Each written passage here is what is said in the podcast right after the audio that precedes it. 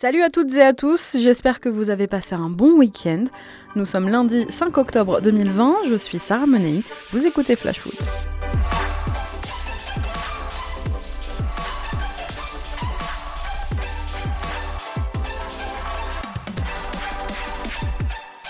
Il s'est passé plein de choses ce week-end en Ligue 1, je vais tout vous raconter, mais avant ça, place à notre fait du jour.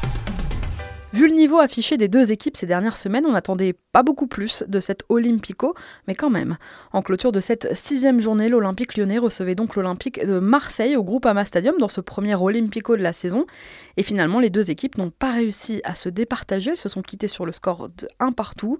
Restant sur une série de 4 matchs sans succès, les Gaunes devaient se reprendre, tout comme les Marseillais qui étaient eux à la recherche d'un succès depuis leur match au Parc des Princes face au Paris Saint-Germain il y a presque 3 semaines.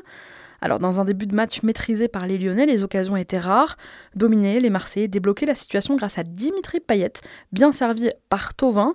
Mais derrière, le Réunionnais allait laisser ses partenaires à 10, auteur d'une grosse semelle sur Dubois. Il voyait d'abord jaune avant que Stéphanie Frappard ne revienne sur sa décision grâce à l'assistance vidéo. Elle sortait ensuite un, un rouge plutôt logique. Début de saison étrange pour Payet quand même, il va avoir la trêve pour y réfléchir. En infériorité numérique dès la 20e minute, les hommes d'André Villas-Boas continuaient de subir. C'est Oussama Aouar sur penalty, un petit peu avant la demi-heure de jeu, qui venait concrétiser les occasions lyonnaises sur penalty. Score final donc un partout. Et finalement, l'OM invaincu à l'extérieur en Ligue 1 depuis un an et 11 matchs déjà. Les Marseillais entament la trêve à 5 points du leader après déjà avoir affronté Paris, Lyon et Lille. Florian Thauvin, passeur décisif hier soir, est impliqué dans 5 buts cette saison. Pas mal, vous me direz, sur le papier, mais finalement, dans le jeu, 97 tirs subis en ce début de saison, c'est le pire bilan de Marseille en Ligue 1 depuis 15 ans. Un seul tir cadré hier soir contre Lyon, là aussi pire bilan depuis un an. Après avoir pris 6 points sur 6 lors des deux premières journées, les Marseillais ont réussi l'exploit de n'en prendre que 3 en 4 matchs. Alors à ce rythme-là, la victoire au Parc des Princes ne sera bientôt qu'un lointain souvenir. Et que dire de l'OL 7 points pris en 6 matchs. C'est trop peu pour le demi-finaliste de la dernière Ligue des Champions. C'est le plus faible total de points de Lyon après 6 matchs en Ligue 1 au XXIe siècle. Et du côté des tribunes, bah, ça prend des allures de cabale. Certains supporters, comme ils l'avaient fait avec Bruno Genesio, réclament aujourd'hui la tête de Rudy Garcia. Il faut dire qu'hier soir, sa compo en a surpris plus d'un. Garcia optait pour un 4-3-3 en forme de 4-2-3 avec un trio Toko Ekambi, Kadewere, Cornet devant, Dembélé et Depay sur le banc. Alors à moins que le dernier ne soit en instance de départ, on a eu du mal à y comprendre quelque chose quand même. Contresens, le classement contresens. quand on mettait 3-0 à. Ah, tu veux nous faire la guerre? Les Lyonnais s'enfoncent au classement, ils sont aujourd'hui 14e. Seul motif d'espoir, Oussem Aouar, longtemps annoncé sur le départ. Aouar va finalement rester, convoité par Arsenal, la Juve, le PSG et le Real Madrid. Eh bien, le joueur de 22 ans a expliqué finalement sa décision de rester hier après la rencontre. Je sentais que je pouvais encore apporter à, cette équipe et, au club. Donc euh, voilà, tout simplement, j'ai voulu euh, continuer l'aventure avec, euh, avec mon club formateur et j'espère qu'on va vite relever la tête parce que on se doit de faire euh, beaucoup mieux.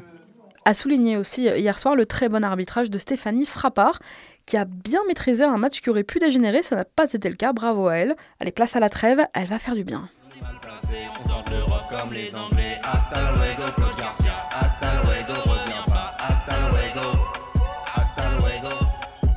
Et n'hésitez pas à réagir sur les réseaux sociaux, hashtag FlashFoot. Tout de suite, je vous raconte tout ce qu'il ne fallait pas rater de cette sixième journée de Ligue 1. On reste un peu à Lyon avec une autre info mercato, puisque c'est la dernière journée de mercato. Nos clubs français ont jusqu'à ce soir minuit pour faire des affaires. Alors je vous le disais, Awar va rester, mais Memphis Depay pourrait partir. Juninho a expliqué hier soir que l'attaquant néerlandais pouvait encore signer au Barça aujourd'hui. On écoute le directeur sportif lyonnais. Jeff, on n'a jamais pensé en transfert. C'est lui qui a, choisi de faire, une interview en disant qu'il allait plus jouer pour elle. Donc il faut poser la question à Jeff. Et là, il y a une proposition de retard, mais apparemment, il n'est pas tombé d'accord. Donc euh, on ne va pas garder une colère envers lui parce que c'est un jour de l'OL s'il reste là. Mais bien sûr que c'est lui qui a procuré cette situation. Donc euh, s'il reste là chez nous, j'espère que sera performant, qu'il aura la personnalité pour montrer qu'il a parlé, mais maintenant il va montrer sur le terrain. Euh, Jeff, c'est ça. Donc, euh, s'il tombe d'accord d'ici à demain avec, euh, avec le retard, il va partir demain. Sinon, il va rester chez nous. il faut prouver maintenant sur le terrain tout ce qu'il a parlé à l'interview qu'il est capable de faire. Et Memphis, euh, Memphis, bon, euh, on sait que Memphis, on a déjà expliqué que c'est le dernier année de, son contrat. Il a tombé d'accord avec le Barça, ça on cache pas du tout. Peut-être que demain, Memphis, il partira au Barça, mais il n'y a rien de sûr. Il y a rien de sûr, mais bon, pendant que le marché ne se ferme pas, les joueurs plus, plus probables de, de partir, c'est Memphis. Mais s'il reste aussi, bon, il va nous aider à, j'espère bien, à récupérer le plus vite possible et gagner des matchs. Allez, on laisse un peu euh, les Gaunes tranquilles. On va regarder ce qu'ont fait leurs voisins en Ligue 1. Vendredi soir, déjà, victoire écrasante d'un Paris Saint-Germain qui s'amuse face au SCO. Les Parisiens se sont imposés 6-1 grâce notamment à un but d'Alessandro Florenzi, son premier sous ses nouvelles couleurs grâce aussi à un doublé de Neymar, qui marque là ses deux premiers buts de la saison en Ligue 1. Du côté d'Angers, c'était aussi la dernière de Ryan Aït-Nouri en Ligue 1. Et quelle dernière Parti en prêt à Wolverhampton, le latéral gauche d'à peine 19 ans a livré une belle partition vendredi soir face au PSG, dans un match où il s'est décidément passé plein de choses, dont une petite polémique que s'est offert Stéphane Moulin en fin de rencontre. Il restait 3 minutes dans le match lorsque l'entraîneur angevin a demandé à Neymar de lui donner son maillot à la fin du match. À ce moment-là, son équipe perdait 6-1. Alors Moulin a dû s'en expliquer dimanche dans un court communiqué publié sur le compte Twitter du club. Papa d'un petit garçon de 8 ans, l'entraîneur angevin reconnaît avoir été un peu impatient. Franchement, on le comprend, quel passionné de foot ne voudrait pas du maillot de Neymar est-ce qu'un petit garçon était heureux en ouvrant les yeux samedi matin Sans aucun doute. Polémique aussi après le coup de pression de Thomas Tuchel à propos du mercato. Eh bien, Leonardo a fait savoir qu'il n'avait pas du tout apprécié les propos de son entraîneur. Comment se créer des problèmes là où il n'y en a pas? On n'est même pas en mars et déjà l'avenir de Thomas Tuchel est en suspens. Il n'y a même plus de saison pour les crises au PSG, ma pauvre Lucette. On se croirait revenu dans les années 2000 avec la fameuse crise de novembre si chère au Paris Saint-Germain. Alors, qui a dit que le PSG était un club sans histoire? Je pense que le club est né vraiment le jour où, euh, les, les Qataris ont, acheté le club. Bon, du coup, dimanche matin, le directeur sportif parisien a signé deux joueurs. Il est comme ça, Léo. Alors d'abord, c'est Moeskin qui est arrivé en prêt, formé à la Juve. L'Italien de 20 ans avait été transféré il y a un an à Everton mais il avait eu du mal à se faire à la première ligue. On lui prête notamment en Angleterre un comportement pas toujours en adéquation avec les exigences du haut niveau. Même avec l'avenue de Carlo Ancelotti, l'ancien entraîneur du PSG a tenté de le relancer sans grand succès. Et résultat, qu'il n'a disputé que 29 rencontres de première ligue la saison passée, seulement 6 titularisations et 2 petits buts marqués. Deuxième arrivée aussi ce week-end à Paris, c'est le milieu défensif portugais Danilo Pereira sous la forme d'un prêt payant avec une option d'achat fixée à 16 millions d'euros. Le joueur de 29 ans arrive de Porto. Fallait pas le chauffer, Léo. Quand il va signer un joueur par heure d'ici la fin du mercato, faudra pas bégayer. Annoncé cet été sur le retour, Eric Choupo-Moting, lui, ne restera finalement pas au Paris Saint-Germain. Le Camerounais a fait ses adieux à ses coéquipiers sur Instagram. Il part au Bayern Munich avec Bounassar dans ses valises. Ouais, ouais, Bounassar, on parle bien du même. Du coup, bah, il va falloir lui trouver un remplaçant côté droit à Marseille. Et dans le sens inverse, c'est Michael Cuisance qui arrive à l'OM. Joli coup de Pablo Longoria. Et puisqu'on parle de Mercato, Edinson Cavani a lui ce matin passé sa visite médicale et paraffé son nouveau contrat à Manchester United. L'Uruguayen a signé pour deux ans un contrat en or chez les Red Devils qui ont bien besoin de lui. Retrouvailles avec le PSG prévu le 20 octobre prochain en phase de poule de Ligue des Champions et peut-être de vrais adieux à Cavani au Parc des Princes. Retour au résultat de cette sixième journée de Ligue 1. Dimanche, victoire historique de Nîmes dans le derby pour la première fois en match officiel et donc en, en 10 rencontres. Eh bien, Nîmes est allé gagner chez l'ennemi dans un match très fermé. Les Gardois ont réussi à surprendre Montpellier en fin de match grâce à un but de Renaud Ripard. Comme un symbole, c'est l'enfant du club qui inscrit là son premier but de la saison. Résultat, c'était la folie à Nîmes où les supporters ont accueilli le bus de leurs joueurs en héros. Écoutez la réaction de l'entraîneur nîmois Jérôme Arpinon. Les gars, il faut qu'on finisse ce match, qu'on se regarde dans une glace. Et l'honneur. Ça fait deux ans qu'on part là-bas, on se fait mettre le cul rouge. Et à chaque fois on revient, on a la honte. Je peux même pas aller boire le café pendant, pendant une semaine en ville. Pendant dix jours, je suis obligé de me cacher. Parce que j'ai honte par rapport aux gens que j'aime à Nîmes. C'est ce que je vais faire là. Je vais rentrer à ma maison, j'ai mal à la tête, frérot. Oh, j'ai crié comme un job tout l'après-midi. Va rentrer à la maison tranquillement. On va être bien là. A préciser que c'est aussi le troisième clean sheet en six matchs pour les Crocos. C'est pas mal. Au même moment, le stade rennais était ralenti par le stade de Reims sous les yeux de sa nouvelle recrue Daniele Rugani. L'Italien arrivé le matin même était en tribune au Roison Park pour assister aux deux partout de sa nouvelle équipe qui affrontait les Rémois. Leader accroché, mais leader quand même, puisque Rennes garde la tête grâce à la différence de but. Il y a tout de même quelque chose qu'on n'a pas compris. À Rennes ce week-end, le premier buteur rennais Rafinha, auteur d'un très bon match face à Reims, a sans doute disputé eh bien, le dernier match de sa jeune carrière avec le Stade rennais. Débarqué en Ligue 1 il y a à peine un an, l'attaquant brésilien de 23 ans est attendu à Leeds aujourd'hui. Rennes, le club anglais et le joueur se sont mis d'accord dimanche pour un transfert de 17 millions d'euros plus 6 de bonus. Alors l'été dernier, Rafinha avait signé pour 5 ans, il avait été acheté 21 millions d'euros. Il était devenu au passage le deuxième joueur le plus cher de l'histoire du club.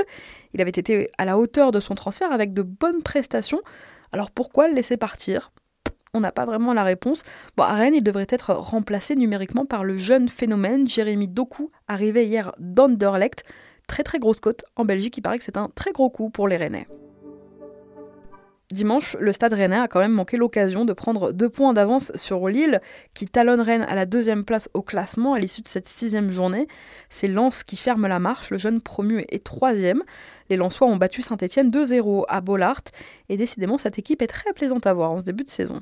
Seule petite ombre au tableau pour les Lensois, la blessure de leur buteur Ignatius Ganago qui s'est fait une belle entorse sur le tacle qui a provoqué l'exclusion de Timothée Kolodjejak, une blessure qui a accéléré l'arrivée en prêt du jeune parisien Arnaud Kalimwendo aujourd'hui du côté de Lens.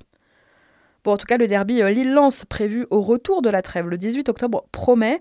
Affiche du dimanche soir de cette septième journée, le match marquera les retrouvailles entre deux clubs du podium et deux clubs qui ne se sont plus affrontés depuis 4 ans et demi. Autre enseignement de cette sixième journée, c'est Nice qui revient bien. Après trois matchs sans victoire en Ligue 1, les Aiglons renouent avec le succès. Samedi, les Niçois, avec un Amine Gouiri en grande forme, ont battu Nantes 2 buts à 1. Des Nantais réduits à 10 dès la troisième minute de jeu suite à l'exclusion d'André Girotto. Début de saison décidément bien compliqué pour les Nantais qui sont 16e aujourd'hui au classement. À quelques kilomètres de là, tout va bien pour Brest, qui a saisi ce week-end l'occasion de remonter dans la première partie de tableau. Les joueurs d'Olivier Dalloglio se sont imposés 1-0 chez eux face à Monaco. Arrivé cet été, c'est Romain Fèvre qui a offert la victoire à son équipe face à son ancien club. C'était écrit. Souvenez-vous, vendredi, on vous conseillait de regarder ce Bordeaux-Dijon de dimanche 15h. Alors, je sais pas si on a un bon marabout chez Flash Foot, mais euh, si on peut continuer à porter chance à la Ligue 1, ben on va pas s'en priver. Alors si Dijon s'enfonce chaque week-end un peu plus dans les abîmes, eh bien à Bordeaux, le foot est revenu. Rémi Houdin voulait justifier le montant de son transfert, pour rappel 10 millions d'euros en janvier dernier. Eh bien s'il continue comme ça, il est bien parti pour. Un but de l'ancien Rémois et un but de Samuel Calou en première période ont lancé les Girondins vers leur premier succès à domicile de la saison face à Dijon. Thomas Bazic a clos la marque en deuxième période. Trois buts au Matmut. Qu'est-ce qui se passe? Il va neiger à Bordeaux. Alors côté Dijonais, c'était la première de Saturnin à l'ACB en Ligue 1. Le gardien venu remplacer Alfred Gomis au pied levé n'a pas pu empêcher les siens de sombrer face à Bordeaux. Puisqu'il faut le dire, en fait, cette victoire de Bordeaux, c'est surtout la défaite de Dijon qui n'a absolument rien proposé de la rencontre, si ce n'est une frappe de Mama Baldé arrêtée par Benoît Costil. C'est d'ailleurs l'un des plus beaux arrêts de cette sixième journée et l'un peut-être des plus beaux arrêts aussi depuis le début de saison. Costil, c'est 5 clean sheets quand même, en 6 journées, c'est pas mal. Les Bordelais grimpent à la 9 place, tandis que les Dijonais restent bons derniers.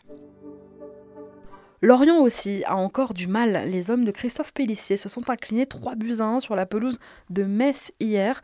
Triplé d'Ibrahim Magnan, devenu tout simplement indispensable au Grenat.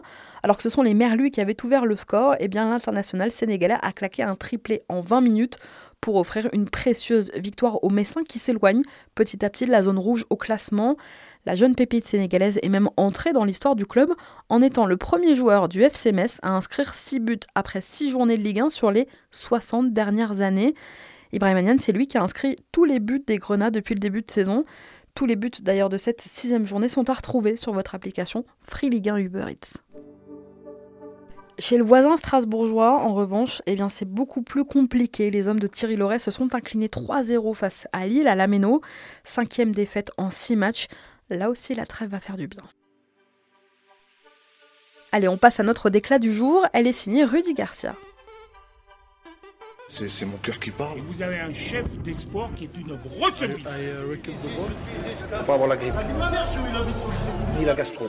C'est ça qu'a J'ai peur qu'avec les contre-performances, on se dise qu'il faille jouer différemment alors qu'il ne faut pas jouer différemment. Voilà ce que disait hier soir Rudy Garcia au micro de Téléfoot après le match nul de son équipe face à l'Olympique de Marseille. Sauf que c'est pas une question de résultat. Quand on voit les Lyonnais jouer, on se dit justement qu'il faudrait jouer différemment. Jouer tout court déjà. Centrer, c'est bien. Décrocher, exploiter l'axe, c'est peut-être mieux. 153 centres en 6 journées. Et à votre avis, combien ont été repris par un Lyonnais? 22. Petit calcul rapide, ça fait un taux de réussite de 14%, mais si avec ça. Au problème d'animation se mêlent un manque d'efficacité, des lacunes défensives et des espaces flagrants laissés entre les lignes. Les Lyonnais n'ont même pas su profiter de leur supériorité numérique, ils avaient pourtant une heure et quart pour le faire. Alors si coach, je vous assure, peut-être qu'il faut jouer différemment. Rudy Garcia a par ailleurs déclaré que sa saison commençait vraiment mardi matin, ou du moins ce soir après minuit, lorsque le coach lyonnais saura sur qui il peut compter cette saison. Allez, on vous partage notre coup de cœur de la semaine dans Flash Foot. Tu le sais, je te l'ai dit dans la colline. Je t'aime d'une façon que c'est pas possible de le dire. Et tout le temps je te vois, tout le temps je te parle. Le coup de cœur cette semaine, il aurait pu être pour le très bon arbitrage de Stéphanie Frappard hier soir dans l'Olympico. Il aurait pu être pour Lens, pour Brest, formidable source de plaisir hebdomadaire. Ou bien un coup de cœur peut-être pour le petit Melvin Bard à Lyon. Mais non, Aujourd'hui, il est pour Laurent Koscielny, le patron de la défense bordelaise. C'est qui le patron? Et moi Parce qu'à 35 ans, le défenseur est capitaine des Girondins et la caution défensive de cette équipe qui n'a finalement encaissé que deux buts en six journées. Avec lui, Bordeaux est plus serein. Auteur encore une fois d'une très belle prestation face à Dijon dimanche, Kos est clairement au-dessus de la mêlée sur la bonne lignée de son début d'année 2020. Les Girondins ont bien de la chance de l'avoir. Et si certains pouvaient avoir des doutes sur son état de forme, sur son physique, lorsqu'il a débarqué en Gironde l'été dernier, eh bien Koscielny leur répond quasiment chaque week-end sur les pelouses de Ligue 1. Merci à tous d'avoir été avec nous. C'était Sarah Menei. Vous écoutiez Flash Foot. On se retrouve demain.